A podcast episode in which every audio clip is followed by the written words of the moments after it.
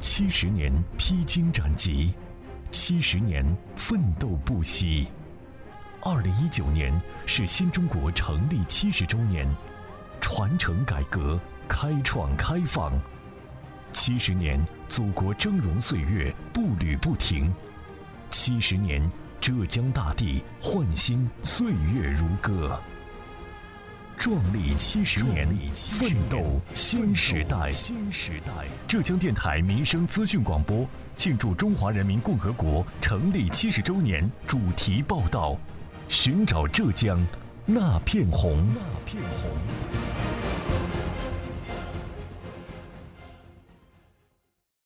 听众朋友们，大家好，我是子文。在上一期的《寻找浙江那片红》东海明珠舟山当中，我们关注到。一九四九年四月二十一日，人民解放军百万雄师横渡长江。同年四月二十三日，南京解放，解放大军势如破竹。同年五月三日，解放杭州。五月二十五日，解放宁波。敌军节节败退后，纷纷向浙东沿海逃窜，而舟山无疑成了他们最后的落脚点。人民解放军挥师东海，迅速在川山半岛、宁向半岛一带集结。根据中央军委的指示精神。三野骑兵团决定由二十二军攻打大谢、金堂以及舟山本岛，二十一军六十一师攻打舟山南部的六横、虾翅、桃花、登步等岛屿。在解放军强大的火力攻击下，六横岛上的敌军于一九四九年十月六日晚开始撤退。二十一军六十一师一八三团奉命跟踪追击，围剿国民党的残余部队，解放六横。毛德传老人家是当年解放六横的见证者。也是解放六横以后，六横岛夏庄乡的第一任乡长。回忆起过去，他感慨良多。当时我是我年纪十八岁嘛，当时国民党的国民政府的乡政府还在，按照毛主席集中司令的向南方进军命令，所以解放军的团长沈伟跟我讲了，哎，我们人民解放军团党委跟国民党乡政府的魏乡长同心同德，怎么可能呢？我们主要任务是动员。老万老百姓支援大军，把沈家门打下来，并且打下来。其实，当时渡海作战对于解放军战士来说是一个全新的课题，很多指战员甚至是第一次看到大海，没有任何的海战经验，他们甚至连一个像样一点的渡海船只都没有。作战部队在解放区人民的大力支持下，从山东、安徽、江苏、上海等地征集船只。请来富有海上经验的渔民做老师，练摇橹、学掌舵、识风向、习水性，凭借顽强的意志进行渡海作战的各项训练。采访当天，记者在六横岛上见到了王厚祥老人家。老人家一九三九年出生，今年已经是八十岁高龄了。但是王厚祥一见到与我们记者同行的毛德传老人家，就立刻热情地前来和毛德传握手聊天。第一次见大海，第一次见海盗。他们这个海盗也不，高些不知道哎。毛老爷呢，他是也是军来的，解放军解放了以后，他当时定下来到湘江，草飞，国民党进一步来地方武装，很害怕的。年轻人嘛，木块枪、鸭子，很爱护的哈。王厚祥说自己印象最深的就是当年随军来当乡长的之前干部毛德传，挎着手枪组织群众剿匪，样子很是英勇帅气。自己当年年纪虽小，但是早就听大人说，解放军是给大家带来新生活的好部队。而当战斗结束，解放军要离开六横岛的时候，当地百姓心中都是十分舍不得的。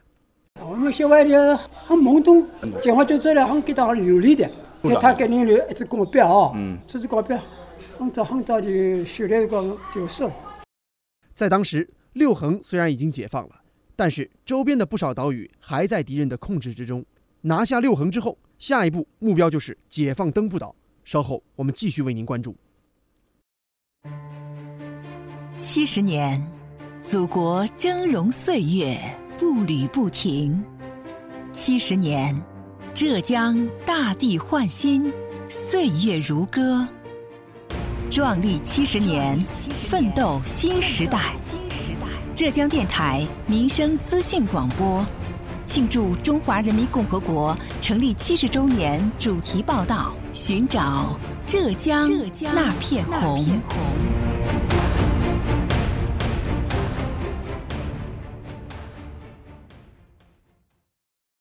当时登布岛上驻防着国民党的一个师部和两个团的兵力，他们在岛上修筑了大量的工事。一九四九年十一月三日晚上十点左右，我军六十一师一八二团、一八三团在炮火的掩护下抢滩成功，登上了登布岛。随后到第二天凌晨，登布岛四分之三的地方被我军占领，敌人被压缩到机关礁等沿海一带。但是突然间风向骤变，海水忘退。早已经做好渡海准备的我军后续部队无法渡海，没能在当晚及时的投入战斗。后来，敌军两个团的兵力在飞机的护航下，从沈家门乘军舰增援至登布岛，纠结残敌，对幺八三团阵地进行了疯狂的反扑。面对于优于自己的兵力，我军战士们在无攻势依托、无火力支援的情况下，打退了敌人一次又一次疯狂的反扑，始终坚守阵地，战斗进入了焦灼状态。采访当天，登不岛居民王明表和他的弟弟王明通共同为我们讲述了战斗当时的场景。啊，整个我们这个山山入的哇，这里这个整个山入啊都是红的，整座山都是红的。嗯，这个子弹的话呢，我们这个呃家里哦，这个子弹都是没吹进去的。他们家就住在炮台山的山脚下，哎，我们山脚下的炮台山的子弹啊，那炮台山子弹不眨眼都会穿进来。兄弟二人清楚的记得，自己家附近就是当时国民党部队团部的驻地。一九四九年十一月五号上午，在登布岛竹山、野猪塘山、流水岩山等阵地，我军又击退了敌人的十多次进攻。再后来，指挥员在综合分析了战场形势后，认为敌我力量悬殊太大，再组织部队登岛作战，短时间内难以办到，而以现有兵力消灭敌人已无可能。为了保存力量，以力再战，决定撤出战斗。最后，六十一师各部通过对敌降攻，有序地撤出了战场。在这块不足十五平方公里的小岛上，六十一师以五个营的兵力与国民党五个团的兵力进行了历时两天三夜的殊死决战，歼敌三千四百人，沉重地打击了敌人的嚣张气焰。登布岛战役实现了海上登岛作战又成功撤出战斗的战例，这不仅在国内，在世界战史上也是罕见的。时光荏苒，烽火散去之后。六横岛和登布岛迎来了新的发展机遇。就拿六横岛来说，如今船舶修造行业成了六横的支柱产业。现有舟山中远海运重工、新亚船厂、龙山船厂三家世界排名前十的修船企业，以及专业建造特种船舶的东鹏船厂，共有船坞十二座，船坞容量一百一十七万吨，码头泊位十七座，年造船能力达两百万吨。六横仅以中远。新亚、龙山三家船企之力，常年外轮修理量保持在八百左右，约占整个舟山外轮修理的百分之五十，中国外轮修理市场百分之二十的份额。而舟山中远海运重工可谓是六横岛上的龙头企业。第一块是我们公司成立的时间和一个地理位置的情况，这是咱们六横岛哈，画这个五角星的位置就是我们船厂。在我们六横岛的西北边，毗邻这个国际主航道啊，水深非常好的，是一个两港码头。我们公司零四年的六月八号，当时收购了新亚的一个老船厂啊，于二零一六年的二月份正式重组，由原来的中远集团和中海集团两个大集团重组。其实不仅仅是产业的蓬勃发展，六横人民也早已迎来了安定祥和的生活。采访当中，六横管委会党群工作部部长叶寒亚回忆起了以前六横岛的模样。应该说，在六横生活了四十多年，除了读书几年出去在外，那么一直在六横。那我就讲我自己刚刚参加工作的时候，我是龙山的。那么龙山的时候，我到镇里上班，我骑自行车过来的时候，一路上没有碰到几个人，基本上没有什么车流人流。但现在你看，我们交通是多少的热闹？我们六横现在也有六个。红绿灯了，而且真的是车来车往，有时候还要碰上这个高峰要堵车。要知道，早在16世纪，六横曾经是中国最繁华的自由贸易港、双屿港，被历史学家誉为十六世纪之上海。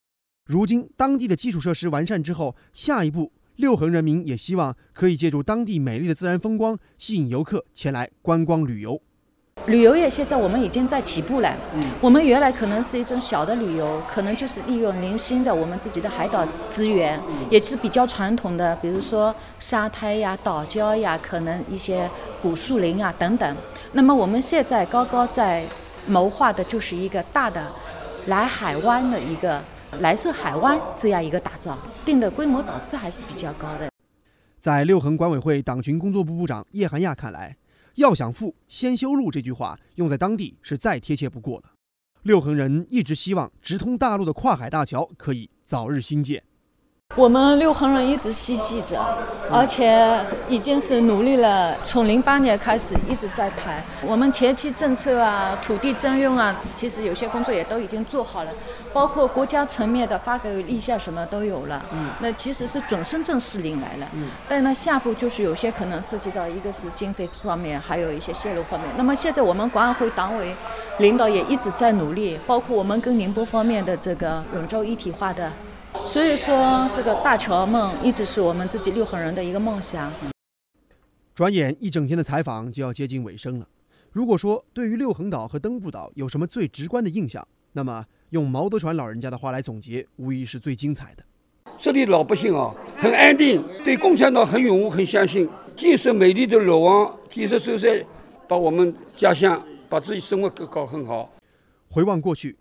激战六横岛和登步岛的硝烟早已散去，展望未来，当地人民对于美好生活的向往正在逐步实现，而舟山本岛及其周边岛屿的红色故事和发展成果也绝不仅仅如此。